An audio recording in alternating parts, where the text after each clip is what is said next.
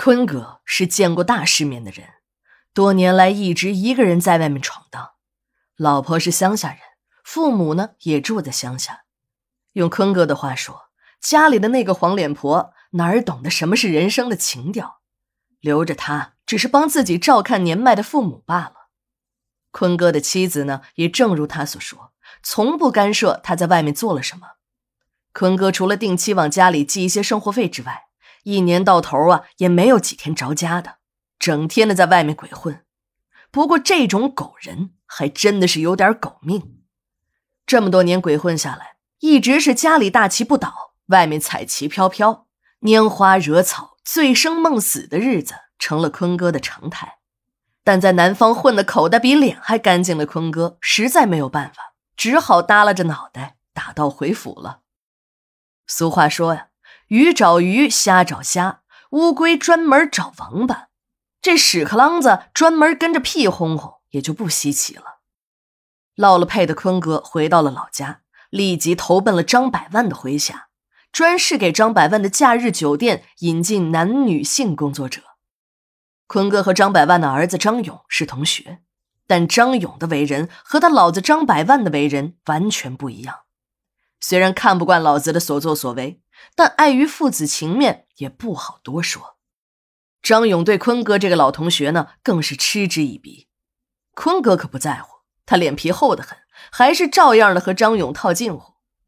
坤哥这样做，那是醉翁之意不在酒，真实目的是借着这个老同学接触上老同学的老子张百万。在坤哥的独资所剩无几的时候，终于投入了张百万的门下。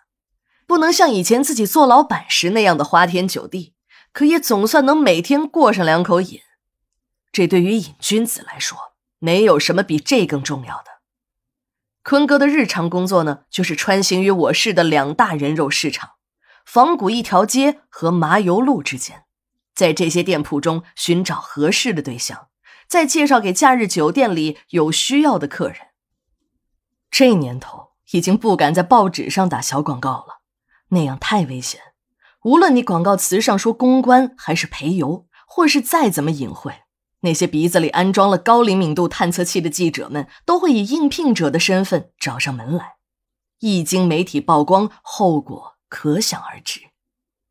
坤哥在南方经营了多年的酒店，他深知这里面的规则，要想不暴露，就不能等小姐上门，而是自己主动出击，出去自己物色。这物色来物色去啊，便遇上了英子。坤哥虽然拉了不少的皮条，小姐也白睡了不少，可一个处子也没有碰到过。一听说英子还是个黄花大闺女，心里马上有了主意。遇上了这样的好事自己何不近水楼台先得月，先睡她一下再说？想着想着，坤哥眉开眼笑了。随后，在英子那个同学的撮合下。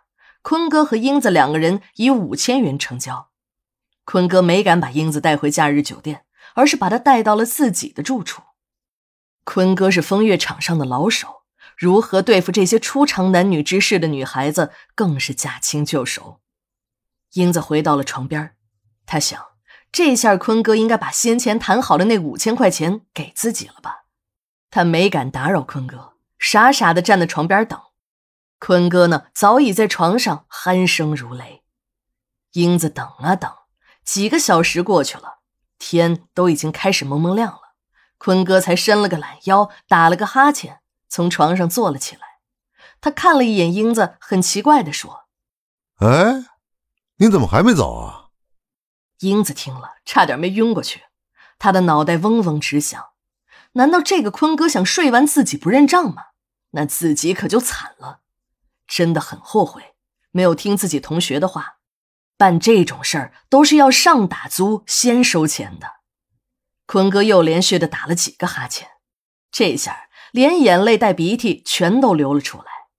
坤哥跳下床，小跑着进了卫生间，可能是由于太着急了，连卫生间的门也忘记了关。英子还以为这个男人怕自己向他要钱，想借着尿遁溜掉。便跟着坤哥来到了卫生间的门前，英子偷眼往里一看，只见坤哥蹲在卫生间的地上，一只手里拿着一块锡箔纸片，另一只手用打火机在下面烤着。瞬间，烟雾升起，坤哥对着那些烟雾贪婪的猛吸着。